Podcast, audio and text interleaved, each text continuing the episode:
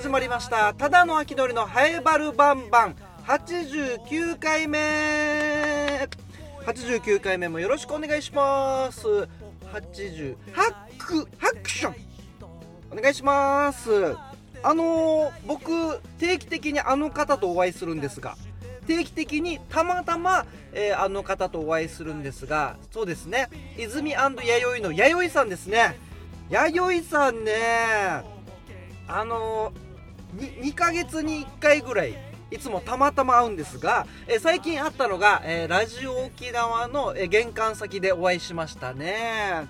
一番最初は、えー、首里のコンビニでユージさんと一緒にいる時に、えー、ユージさんから紹介されてああの芸人の後輩の秋のりただの秋のりって言ったら「あ秋のりさんはじめまして」っていう。であその時僕娘連れてたので「ああほんとありがとうねこんなに可愛くてありがとうね」って言ったら弥生さんで、え、そのまたその次会ったのが西原ですね。え西原のマルシェ、えー、沢藤マルシェの方で会って、あー、きのりさん。あの、インスタグラムフォローされてるの気づかないで。えー、すみません。フォローし、で、フォロー勝手にしていいのかわからないで、フォローします。っていうのがあったんです。で、それで、えー、今度、ここ一番最近あったのは、ラジオ沖縄の玄関先で、えー、お会いしたんですけども、そこでも、あー、きのりさん、あきのりさん あ、弥生さん、お疲れ様ですって言って、まあまあ、あの、向こう、弥生さんは弥生さんで一応誰かとおしゃべりしてたので、そんな、えー、会話することもなく、えー、だ最後に言った弥生さんの一言が、あ、あきのりさん、はい、穏やかにって言われたんですよ。穏やかにって何？と思って。お元気でとか、お幸せにとか、お、まあ、お元気でか。はい、お元気でとか言うならわかりますけど、去り際に、穏やかに穏やかにって何？えー、まあまあ、でも、弥生さんっぽいですけどね。あだからそう言われた時に、あ、そう、そうだな、今日も一日、なんかそんなせかせかせず、穏やかに、穏やかに過ごそうとなりましたが、こんなこと言われたら初めてですね。皆さん言ってます？出会った方、去り際に、あーどうもまたでは、穏やかにって、穏やかにって何？これちょっと欲しいな、もらいたいなって思ってますけど、でもな、弥生さんのあの味が出せるからこそ、この穏やかには使えるかもしれないですね。はい。えー、弥生さんと定期的に会う秋のりのお話でした。えー、話変わりますが、最近、ですね、まあ、改編に伴いなのか、テレビですね、テレビで新しいドラマが、えー、続々と始まりまして、今も見てるドラマが、あの、安倍貞夫さんが、えー、主演の不適切にも程があるっていう、まあ、テレビ、これが面白くてですね、えー、やっぱ僕、安倍、安倍貞夫さん好きなんで、安倍貞好きなんで、えー、てか皆さん好き、好きですよね。僕の中で安倍貞夫好きじゃない人はいないと思ってるんですよ。全、全国、全国で、全国のみんな安倍貞夫が好きだと思ってるっていうぐらい僕安倍貞夫さんのこと好きで、映画も全部見てますし、えー、っていう感じで、で、その、で、まあ、安倍貞夫と言ったらもう、監督は、まあ、脚本か、脚本は工藤官ですよ。工藤官九郎さんの、えー、新しい新ドラマ。えー、まあ、新しいドラマ。新しい新ドラマっていうとちょっと二重になっちゃうんでね。最近もあったんですこれも話それますが、ラジオカーで、えー、僕言い直しはしたんですけど、間違えて、詳しい詳細はって言っちゃったんですよ。詳しい詳細だと同じこと2回言ってるやしと思って、ちょっと時間なかったんですよ。ラジオカーのリポートの時間着ギリギリで、訂正する時間もなかったんですが、こんな言葉の間違い、のまま秋のり過ごしたくないと思って、この後の秋のり嫌だと思って、えー、訂正しましたが、詳しい詳細とかね、新しい新ドラマってもう 2, 2回言ってるからね。これはしっかり訂正していきましょう。そういう人間になりたい。うん。で、え、ー、と、新しいドラマが始まりまして、まあ、不適切にも程があるっていうのが、これ面白いんで、ぜひちょっとおすすめですね。安倍貞夫さんと、えー、が、えー、安倍、まあ、これもうドラマの概要にも載ってるので、安倍貞夫が昭和から令和にタイムスリップする。また、このタイムスリップの仕方もね、これまでとは違った感じあ新感覚だなっていうタイムスリップの仕方してるので、えー、なんかこれも楽しめるかなと思っておりますうんで、えー、もう一つ始まってるのが、春になったらっていう。これ、木梨憲武さんが主演の、えー、ドラマ、春になったらっていうドラマもありまして、これも面白いんです。不適切にも程があるはちょっと、あの、ボケ要素が多い。でも春になったら春になったで、やっぱ木梨さんなんで面白いんですよ。で、気づいたら、やっぱ芸人が出てるドラマって見ちゃうんだなっていうのがありまして。で、春になったらっていうこのドラマの中に、実演販売士みたいなのが、なんかそういうシーンもありまして、実演販売で言うと僕、あの、コデカっていう実演商売、実演販売をお笑い芸人がやる実演商売とかもやってますんで、そこら辺でも共感を得たりとか、えー、してるので、まあ、僕だから面白い。いや、でもみんな見ても面白いと思います。で、この春になったらに、お笑い芸人っていう枠も出てくるんですね。それが要になってくるので、そこでやっぱり共感できるのかなっていう部分もありますし、まだ1話、どちらも不適切にも程がある。と、春になったら、どちらも1話ずつしか見てませんが、はい。これ面白いので、ぜひおすすめです。この職業をやってるとですね、あの、ドラマを見るにしても、ちょっとね、もうまっすぐ見れなくなってるというか、いや、楽しめてはいるんです。楽しめてはいるんですけど、いろんなところに頭が働いてて、大変なんです。大変なのが、まずドラマの構成を見る。ドラマの構成、あ、ここ、このシーンから始まるっていう、さそうだな、これ食いつかれるな、食いつくな、とか。ね、あ、この展開があるんだっていう構成を見てしまうっていう。で、あとカメラワーク。うわー、この、今のカメラワークよかったなーって。この部屋を映し出すにしても、あ、上から下にこう、パン、パンって言うんですけど、上から下にカメラを振るんだ、レンズを振るんだ、みたいな。あ、ここにパンするんだ、とか。あ、このセットとかってこれ準備するのも大変だっただろうな、とか、このセットの小道具とか。で、えー、まあ、構成、カメラワーク、セットを見る。シーンごとにね。で、プラス、え出演者の演技。安倍貞夫さんの演技、木梨憲武さんの演技を見る。さすがだなすごい演技だな演技もそうだし、所作。リモコン一つ取るにしてもやっぱちょっと味があるなとか思ったり。でそれプラス僕ドラマ最近から字幕もつけてみるんです。えー、あのー、邦邦画というか日本のドラマなので日本語でもちろん喋ってるんですが、えー、字幕も出してまあ、ちょっと見やすくするというか字幕もつけてるんですけどその字幕のテロップのフォントとかあこれ何体だろう？このフォントって何体使ってるんだろう？しかもただ白字出すだけじゃなくて白字に黒枠やってその黒枠にさらに白いなんかぼかしみたいなのちょっとうっすら入れてるなこの字幕とか。そんなのを見ちゃうと大変。ドラマ一つ見るのもねすごく大変なんです。でも楽しめてますからね。純粋純粋に楽しめてるかって言われると、まあ、いろんなところで頭働いてるかもしれませんがいやーいやでもちゃんと感動するとき感動しますし面白いときは笑いますしってことは純粋に楽しめてますよね。うんっていうのがありますんで。えっとおすすめな、えー、ドラマ不適切にも程があると春になったらこれ何曜日やってんだろう？何曜日やってるかは、えー、ちょっと調べてもらったらなと思っております。そうなんですよ。あのー、好きでね映画とか好きでよく見るんですけど仕事柄ちょっと仕事方面仕事に重きを置き始めると、えー、なかなかねねまっすぐ見れないというところが、えー、大変な職業だなと思っておりますね。というのもですねあの僕人間観察が好きでよく街中で出会う人とかもうそこら辺歩いてる人とか、えー、よく見るんです。見てあこの人こういう格好をしてるからこういうのが好きなんだろうなとかこういうもしかしたらこういう性格なのかなって考えたりするのが好きなんです。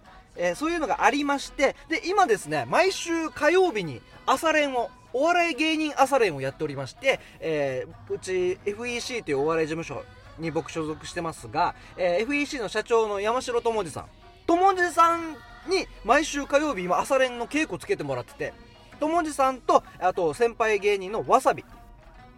もともとスタートは友次さんとわさびで、えー、朝練をスタートしてでもなんかわさびだけだと張り合いがないなということで張り合いとして僕が呼ばれて、えー、第2回目から第2回目の朝練から僕呼ばれて、えー、毎週火曜日今朝練を行ってますがでいろいろネタ見せをしたり、あとネタの作り方、ネタ、芸人とは何たるや、何たるぞや、何 たるや、みたいな感じのを教わったりするんです。で、そこで、えー、毎週火曜日、えー、いつも2時間半とかやりますよ。みっちり。朝練、朝集まって2時間半ぐらいやって、えーそしてその毎週ですね、え宿題も与えられるんです。で宿題も自分で考えていいよということで、え自分が好きな人間観察をやろうということで、えー、友達さんにじゃあ分かった1週間あるから。1週間あるから、えーじゃあ7人。1日1人7人の人間観察簿を、えー発表しようと。来週。それが明日なんですけどこの収録日の明日なんですが、えー好きな好きだと思ってやってた人間観察もこれがねあのー仕事になると。仕事になるとどうなるかというとあんま楽しくないですね。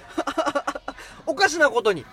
今までは無意識にでもこの人間観察やって楽しんでたんです。楽しいなこうやって考えるの楽しいなと思ってたんですけどそれを仕事の一環としてやってしまうとなかなか変なプレッシャーというかなんかえじゃあもう項目作るかとか一人一人見る時のここをポイントとして見た方がいいのかなと考えた瞬間あんま楽しくないですね。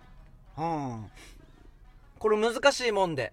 えーまあお笑い芸人お笑いが好きで入ってやってみれば傾向多いし考えることも多いし0から1を生み出すことも多いしこれが苦しくてあれなんか思ってたと思ってたのと違うなーっていう感覚に陥る人もいると思います。まあなんかスポーツ選手とかもそうなんですかね。スポーツ選手とかも好き最初は好きでね野球とかねサッカーとかやってたけどプロになるとまたちょっと変わってくるという感じなんですかね。あのー僕ザ・ブルーハーツ。ブルーハーツが好きで、えーまあ、ヒロト。ヒロトの言葉。河本ヒロトの言葉で言うとあのなんか名言みたいなのあったんですけど楽と楽と楽しいは違うよと。楽しいことをしたいなら楽はしちゃいけないよっていう言葉があるんですよ。だから楽と楽しいって感情は一緒ですけど楽しいことしたいんだったら楽なことしちゃダメだよ。たのちゃんと頑張ってなんか頑張ってちゃんとやるから楽しいんだよみたいないう言葉もあるのでうん。今まで向き合楽しいに向き合ってこなかったのかなーってこの1週間で思いましたね。それで。楽しいと思ってやってたことがちゃんとやり始めたらあれちょっとなんか違うなと思い始めた。じゃあこの楽しいにちゃんと真摯に向き合ってなかったんじゃないかっていうのを思い始めたのでもっと真剣に一つ一つに対してねあの真剣に取り組まないといけないなと。そして楽しむ。っていうのをやらないといけないのかなと思いまして、えー何の話をしてるんだっていう話ですけどね今秋のりは何の話をしてるんだと ドラマの話したしてたんじゃないかじゃないんかってなりますけど、ちょっと向き合っていこうかなと。で、えー、まあもう、朝練始まりまして、で、友治さんともね、芸人として向き合うのっていうのが、そういえばなかったなと思って。映画制作として、映画ファニーズとして携わることはこの1年半、2年間、2年間ぐらいもう本当にみっちり一緒にね、もう家族より一緒に過ごす時間長かったですからね。そういう意味では長くいたんですが、お笑い芸人ただの秋のりとして、えーこうやってなんか向き合うっていうの、友治さんと向き合う、お笑いと向き合うってことがなかったので、それで言うと、えー今年が、2024年が、えーただの秋のり1年目なんじゃないかなと思ってますね。実際 FEC 的には 9, 9年目 FEC に入って9年目、えーその前吉本入ってたオリジンちょっとかじってたとか言うとなんかもうごちゃごちゃしちゃうんでそこをもう切り捨てて今まではずっと FEC9 年目ですって言ってたんですがさらにちゃんとしっかり芸人として芸人とは何たるやみたいな感じで向き合ってい始めてるのがもしかしたら今年からなんじゃないかなって本当の腹くくってなんかもうちょっともうなんかもう なんかもう全てをお笑いにみたいな感じを今までちょっと若干避けてきた部分はあったので新ただの秋のりは2024年から始まるんじゃないかなと思っております。新ただの秋のりの新はカタカナの新ですね。そこはちょっとゴジラからもらおうかなと思ってますけど。はい。新ただの秋のりで。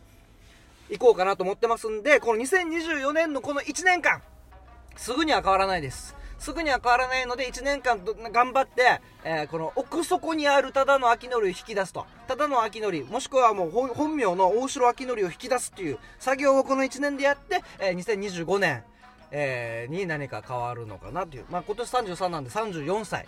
34歳ぐらいでは何か花開く大きく花開くことができるのかなと。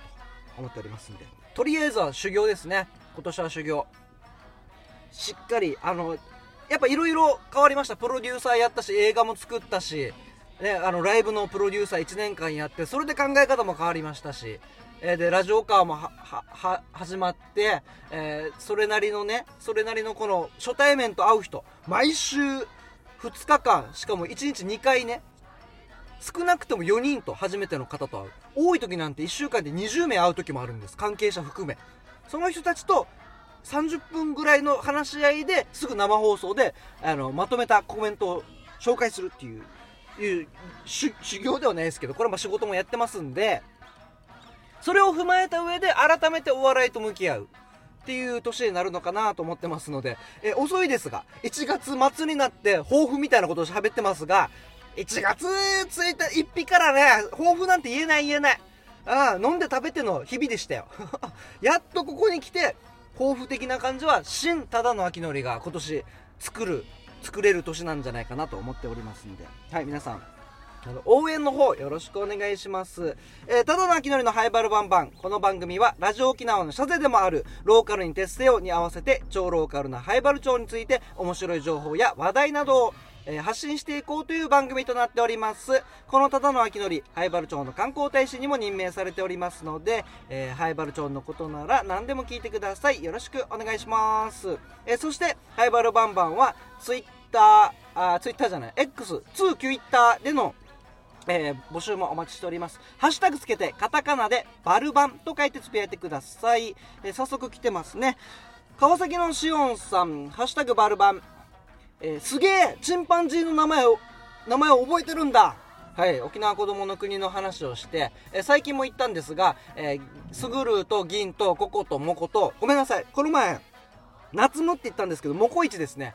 夏ムとモコイチって言ったんですけど、夏ムちょっともう病気で死んじゃったんで。まあでも動物園ではよくあることなんです。まあ生まれたり死んじゃったりするっていうのがよくある、えーのが動物園なのでね、本当夏ムは本当に悲しかったですし。で、あそのモコイチはいます。兄弟のね、モコイチは元気に過ごしてますので。そう、やっぱあの名前を覚えるとね、動物の名前を覚えると親近感湧きますんでね、えーぜひ皆さんも、あの動物園に行った際は名前も書いてあると思いますんで、その、その子の、その子の名前がね、それを覚えると楽しいのかなと思います。えー続いて、ハッシュタグバルバン。ともぶんさん、ありがとうございます。定期的に、鹿部の秋のり。あ、これあれですね。一度ラジオカーで、えー歌謡ショーを、えー開催するおじいちゃん、もう80いくつでしたっけね。あの、おじいちゃんが、えー定期的にお茶しませんかっていう連絡をしてきてと。で、あの、今のところ、まだないです。まだないんですが、いつ来るかわからないですから、定期的にお茶、お茶をしようという。定期的に鹿部の秋のり社交辞令かもしれんしネタの種がそれにあるかもよ確かに。ネタの種があるかもしれんよって言われたら確かにやった方がいいなと思いますしでこのラジオ沖縄のポッドキャスト担当の千奈さんもこれ収録したらいいんじゃない？このおじいちゃんとの会話を収録してもいいんじゃない？っていうのを言われたので確かにそれもあるなと思ってえーわかりました。鹿ばずにうん。しかも別に一応やりたいですね。はいじゃあすごあまあうん。これも進展があったら連絡します。はい。おじいちゃんとお茶会。こちらも応援よろしくお願いします。ではでは今回ちょっと長くなりましたが後半はいつものように同級生の傭兵とおしゃべりしております。えー今回面白いですよ。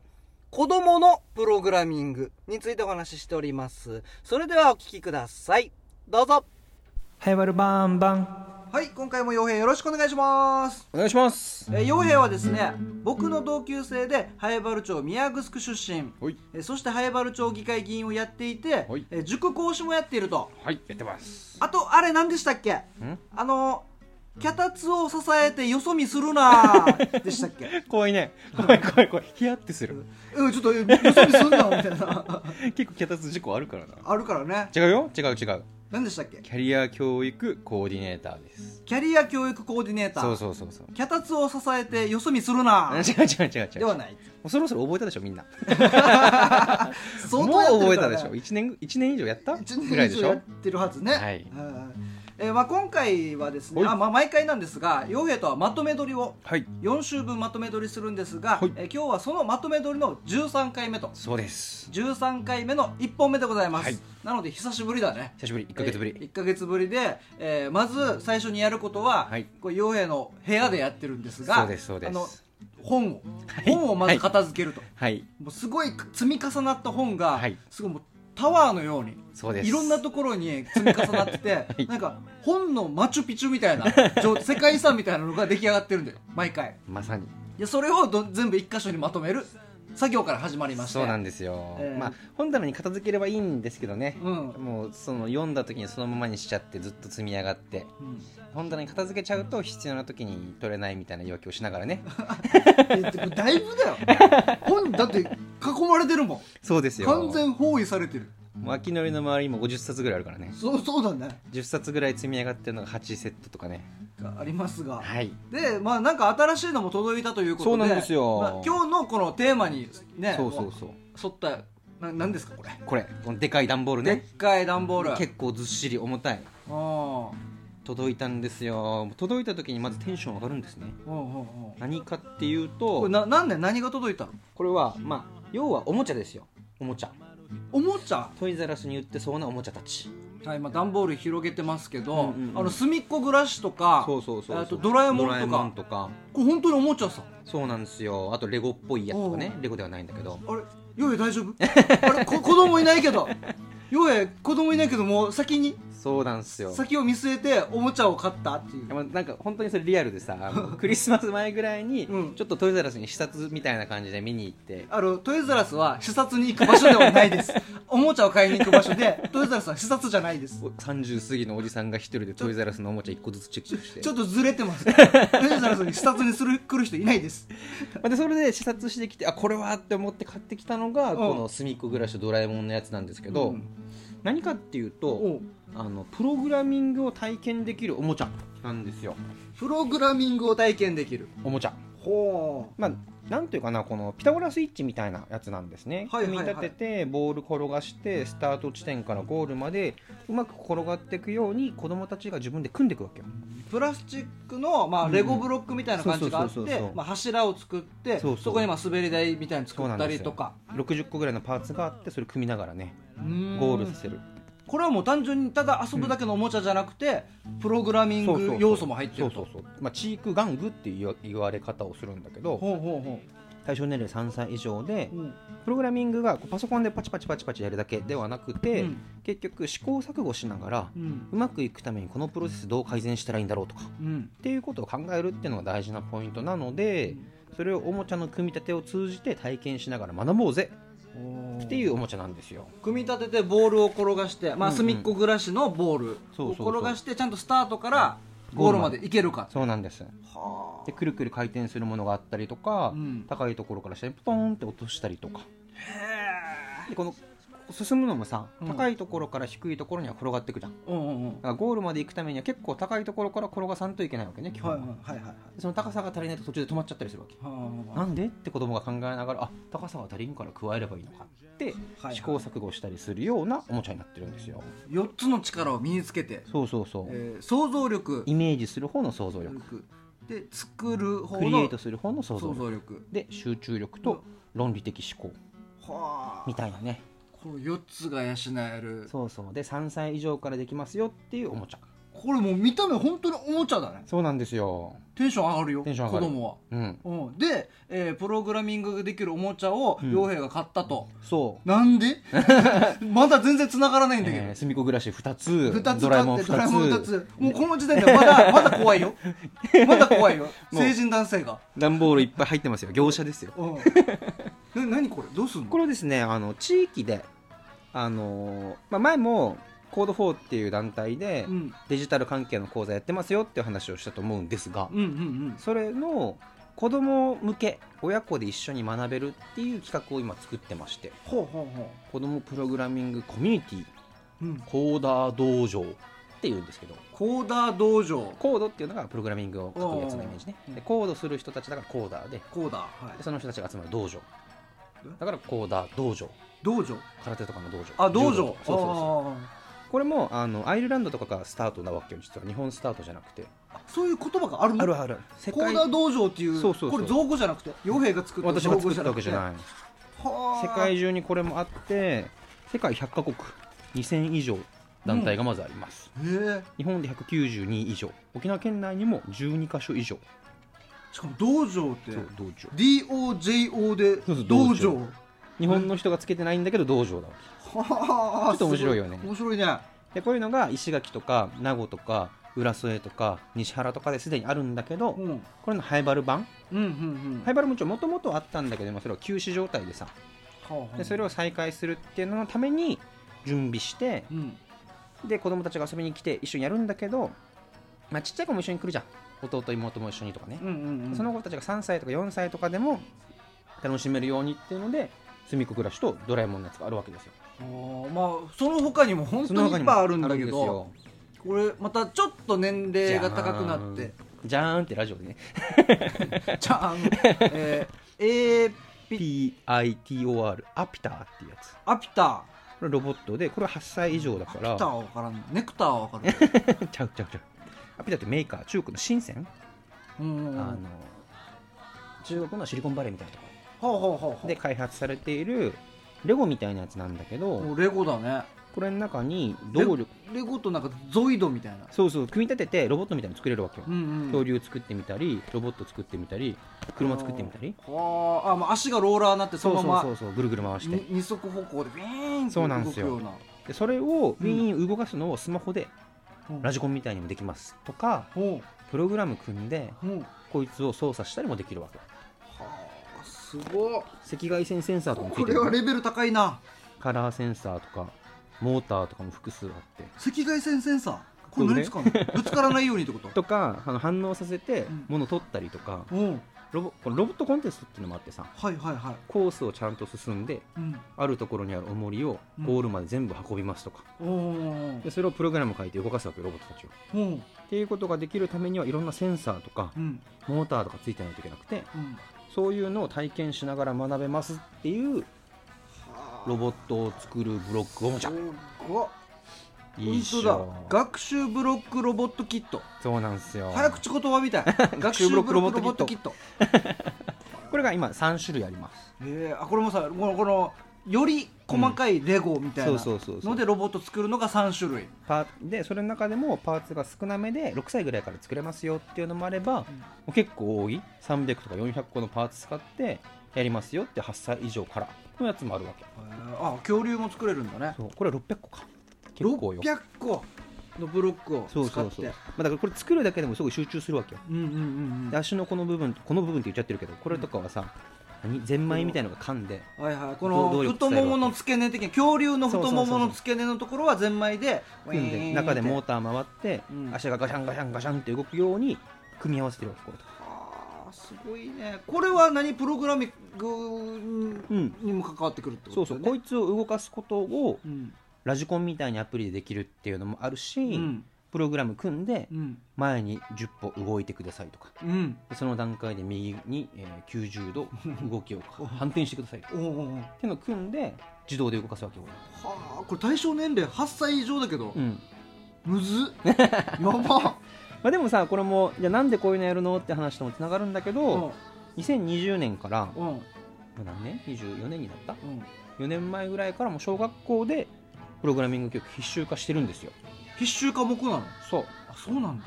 あ科目があるわけじゃないんだけど、うん。算数の時間に一緒にやりますとか総合学習の時間にやりますとかクラブ活動でやりますとか。はだから、まあ、こういうのを使いながら小学校でもいろいろすでに始まってるんですね、あ2020年から。そうなんですよ。そうなんだ。そうなんですよ、えー、じゃあそれをやっぱそういうまあ必必須だから、うんうんうん。これを傭兵の方でもそうそうそうそう。できる環境を作ろうというそうそうそうそう。のでトイザラスにそうそうそういろいろ。視察に行はいって、はい行って。そうなんです。視察でへえでそれでもうあれですよ。あまあ、うまくアマゾンの割引とか利用して安く買ってるんだけども15万分ぐらいああるわけですよ。すごいね。すごいね。業者よね。業者だね。から段ボールがこう積み上がっていくわけですよこれから、うんこれはもうもうすぐじゃあスタートするってこと？そうだね。4月5月、うん。今年度の4月5月を目標に今準備していて、うん。こうやって機材購入しましたっていうのと、それから実際にやってるところを見に行ったわけ。おコーダー道場浦添。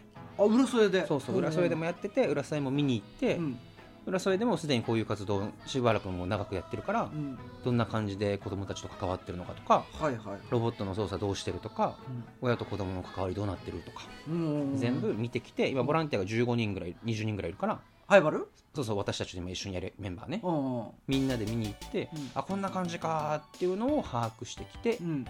で機材揃ってきたからちょっとずつじゃあまず自分たちで楽しみながらやるかっていうのを2ヶ月ぐらいやって4月ぐらいからトライアルで実施してみたいな。わあすごっ。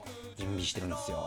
施設団だ。岩倉。そうそうそうそう。岩倉施設団みたいな感じだ。そうそう視察そう。そうです。しに行ってそうです。トイザラスも行ってそうです。浦添も視察してそれ持ち帰ってきてと。そうなんですよ。あ。ーハイバルをね発展させるためにですね。じゃあもう4月からちょっとこういうなんか子そうそうそう。供たちが楽しみながらプログラミングをま学ぶことができると。そうなんですよ。親子でね参加してね。これはまたこれからまあちょっと告知とか。そうですそうですそうです、あ、最初はねちょっと小規模でねうん。いっぺんに面白そうだからいっぺんに来ちゃうと回んなくなっちゃうからはいはい。ちょっとずつ体制整えながら少しずつ広げてっていう感じになりますけどね。うん。はい。わかりました。これちょっとやっぱ絵で見ても面白いんで、うん。ぜひ YouTube でもうんうんうん。金城ジョージロチャンネルでも取材させてください。ぜひお願いしはい。ます、じゃあまた楽しみにしてます。はい、はい。今回も洋平ありがとうございました。ありがとうございました。眩しいなれる日々